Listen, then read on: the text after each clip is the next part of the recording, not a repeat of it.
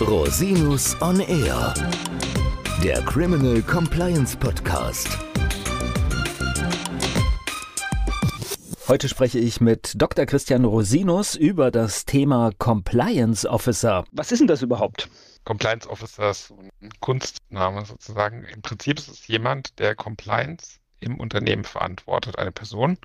Die ist quasi je nach Aufgabenzuweisung, das hängt ein bisschen auf dem Arbeitsvertrag ab, dafür zuständig, also sicherzustellen, dass sämtliche Geschäftsaktivitäten, Prozesse und so weiter und so fort nach geltendem Recht durchgeführt werden, Schulungen zu machen und so weiter und so fort. Dient insbesondere natürlich Vorgaben, dass man Compliance im Unternehmen implementieren sollte und schützt natürlich dann auch das Management, Verhaftungsrisiken und das Unternehmen und so weiter und so fort. Also eine Person, die sich in der Regel einen ganz gehörigen Teil ihrer Arbeitszeit je nach Unternehmensgröße nur dem Thema Compliance widmet. Ich kann mir vorstellen, dass so ein Compliance Officer auch im Außenverhältnis durchaus hilfreich ist für ein Unternehmen. Auf jeden Fall ist super wichtig. Gerade in der heutigen Zeit ist natürlich Compliance auch ein Faktor, der Unternehmenswert bestimmend ist. Und es sind schon viele Transaktionen an Compliance-Vorfällen gescheitert und so weiter. Das ist ein vertrauensbildender Faktor. Welche Unternehmen sollten denn jetzt einen solchen Compliance Officer einsetzen? Man kann vielleicht sagen, es ist eine Einzelfallentscheidung. Das hängt so ein bisschen an der Unternehmensgröße und dem regulatorischen Umfeld. Also je relevanter Compliance in dem Unternehmensumfeld ist, desto wichtiger ist die Compliance-Stelle, der Compliance-Officer oder eine Compliance. Es gibt auch so Gremien und solche Sachen, also die vergleichbare Aufgaben wahrnehmen. Grundsätzlich gibt es nur in speziellen regulierten Geschäftsbereichen, also zum Beispiel in der, in der Finanzwelt, im Bankenaufsichtsbereich und so weiter und so fort, Verpflichtungen, Compliance Officer einzuführen und in Einzelgesetzen zum Beispiel. Sie brauchen einen Datenschutzbeauftragten, das ist ja im Prinzip nichts anderes als ein Compliance Officer für Datenschutz. Und dann gibt es jetzt bald den Menschenrechtsbeauftragten zum Beispiel nach dem Lieferketten-Sorgfaltspflichtengesetz. Aber allgemein lässt sich sagen, jedes Unternehmen dass Compliance-Pflichten unterworfen ist und bestimmte Risiken hat ab einer gewissen Unternehmensgröße, braucht jemand, der sich um Compliance kümmert. Also es gibt diese bestimmten Bereiche, die wir jetzt hier gerade auch erwähnt haben, aber es, es gibt letztendlich jetzt, jetzt keine Pflicht. Nee, es gibt quasi eine mittelbare abgeleitete Pflicht. Also es gibt kein Gesetz, wo drin steht, jedes Unternehmen muss einen Compliance Officer bestellen. Aber man kann quasi aus ähm, dem Aufsichtsrecht und aus der Aufsichtspflicht, aus dem Ordnungswidrigkeitenrecht kann man ableiten, dass Maßnahmen getroffen werden müssen, um Straftaten, Ordnungswidrigkeiten im Unternehmen zu verhindern. Und daraus ergibt sich eine faktische Pflicht, Compliance-Beauftragter oder Compliance-Officer zu bestellen, in aller Regel. Wenn ich das jetzt so richtig interpretiere, bedeutet das auch, dass es Unternehmen gibt, die nicht nur einen Compliance Officer haben. Genau, es gibt Unternehmen, die haben hunderte Compliance Officer, also zum Beispiel Siemens ja, äh, oder andere Großkonzerne haben hunderte Compliance Officer. Die sind natürlich hierarchisch strukturiert. In der Regel gibt es quasi den Chief Compliance Officer oder die Chief Compliance Officer, quasi der die Vorgesetzte in der Regel zweite Führungsebene. Und dann gibt es untergeordnete oder nachgeordnete Funktionen bis hin zu lokalen Compliance Officern in Tochtergesellschaften. Es gibt sogar Unternehmen, die haben im Vorstand oder im Geschäftsführungsorgan eine eigene Stelle für Compliance und Recht. Ähm, das sind meistens solche, die größere Skandale hinter sich haben oder damit beschäftigt sind und dann beschließen, sie müssen da ganz besondere Aufmerksamkeit drauf richten. Gut, die Skandale sollen ja verhindert werden. Was sind denn die genauen Aufgaben? Ja, also wie gesagt, das hängt tatsächlich ähm, erstmal von der Aufgabenzuweisung in der Stellenbeschreibung ab, aber man kann mal ganz vereinfacht sagen, Überwachung und Einhaltung der gesetzlichen Regeln, der internen Richtlinien, mittels des Compliance Management Systems, auch das Compliance Management System entwickeln, weiterentwickeln, dann in der Regel Durchführung von Risikoanalysen, Compliance Audits, Steuerung von externen, zum Beispiel uns Anwälten, wir werden häufig durch Compliance Officer gesteuert oder quasi auch ähm, herangezogen bei Einzelfragen. Dann äh, Themen wie Hinweisgeberschutz, ähm, Code of Conduct aktualisieren, gucken, dass unternehmensrelevante Richtlinien aktuell sind, ähm, die erstellen, wenn es noch keine gibt. Solche Themen fallen in den Aufgabenbereich.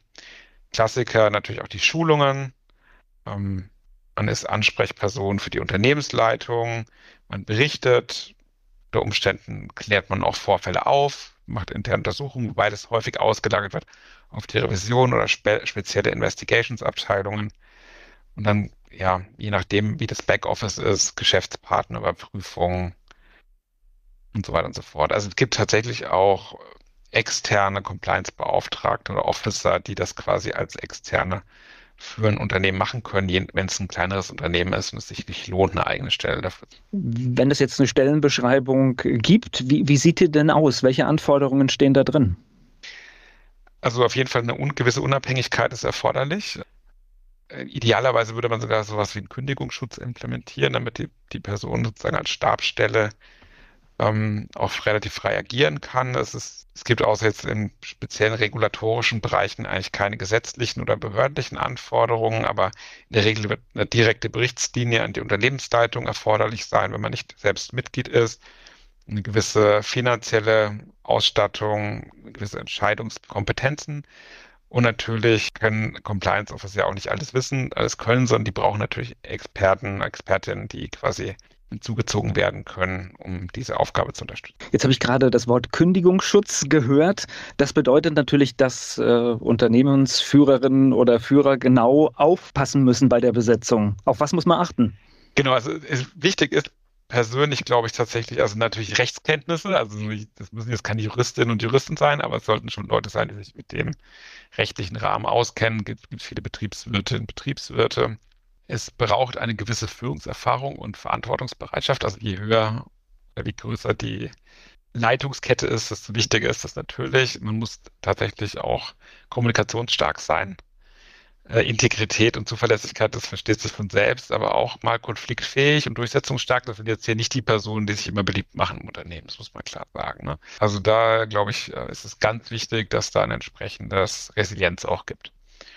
Und gibt sicherlich ähm, Risikomanagement, Revision, Kenntnis in Buchhaltung und so. Das sind schon Bereiche, da sollte man sich auskennen ein bisschen oder sich jedenfalls weiterbilden. Es gibt zum Beispiel auch zertifizierte also als Ausbildung, zum Beispiel Compliance Officer zertifiziert. Diese Stelle, die ist ja durchaus äh, verantwortungsvoll.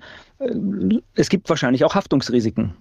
Ja, wie überall im Leben gibt es auch hier Risiken. Ähm, äh, Compliance Officer, auch je nach, äh, nach Ausgestaltung des Vertrags, haben zunächst mal ihre zivilrechtliche Haftung gegenüber dem Arbeitgeber, also ganz normal Arbeit, sie als Arbeitnehmer eingestellt sind, sozusagen die arbeitsrechtlichen Haftungsprinzipien, die eigentlich relativ komfortabel sind. Da haftet man eigentlich nur, wenn man es ganz vereinfacht ausdrücken will, für Vorsatz und grobe Fahrlässigkeit. Das ist dann auch nur eingeschränkt.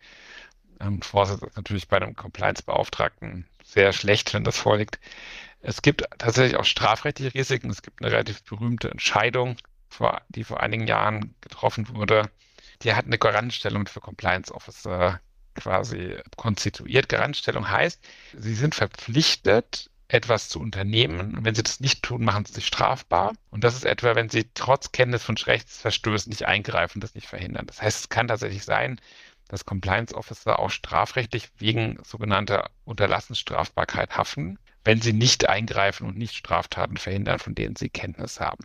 Weil es ja genau die Aufgabe ist, das zu verhindern im Unternehmen.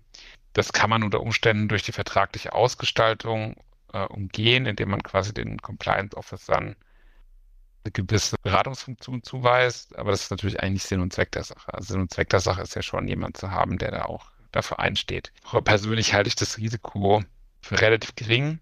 Wir sehen das in verschiedenen Spezialbereichen, zum Beispiel Geldwäsche. Da hat es schon Strafverfahren gegeben, an denen ich auch mitgewirkt habe, unter anderem. Aber auch da kommt es sehr selten dann zur Verurteilung. Aber es ist natürlich eine risikogeneigtere Tätigkeit als jetzt ein Sachbearbeiterposten. So, solche Verstöße sind ja oft nicht, äh, nicht absichtlich, die passieren ja manchmal einfach aus Unkenntnis vielleicht auch. Gibt es eine Möglichkeit, dass ich da trotzdem irgendeine Vorsorge treffen kann? Ja, also natürlich neben der sorgfältigen Arbeit, aber das kann halt mal passieren. Also jedenfalls ein Verfahren ist schnell eingeleitet, das geht dann häufig gut aus, aber die ganzen Verfahrenskosten muss ja irgendjemand zahlen. Und da ist es immer gut und das empfehle ich auch, dass zum einen eine Strafrechtsschutzversicherung abgeschlossen wird, also dass quasi diese strafrechtlichen Risiken können Sie per se nicht versichern. Also Sie können jetzt keine Strafe versichern, zahlt Ihnen keine Versicherung, aber die Anwaltskosten, die Gutachterkosten und so weiter und so fort, die können Sie bei Versicherung abdecken zahlen dann auch die Anwälte, die jetzt auch nicht günstig sind, immer. Also das eine DNO-Versicherung. Sie können unter Umständen Compliance Officer auch im Rahmen der DNO-Versicherung mitversichern. Da müssen Sie aber sehr auf die Police achten, weil eigentlich sind DNO-Versicherungen ja für Geschäftsleitungsorgane, ähm, decken eben deren spezielle zivilrechtliche Haftung ab. die bei Arbeitnehmern ein bisschen anders ausgestaltet ist, aber es gibt tatsächlich Policen, wo das inkludiert ist. Das macht auch total Sinn. Der Podcast stellt lediglich einen allgemeinen Überblick über rechtliche Themen dar und ersetzt selbstverständlich keine Rechtsberatung zu konkreten Fragestellungen im Einzelfall. Bei Fragen wenden Sie sich an Rechtsanwältinnen und Rechtsanwälte Ihres Vertrauens, natürlich auch gerne an uns. www.rosinus-on-r.com oder unter www.rosinus-partner.com.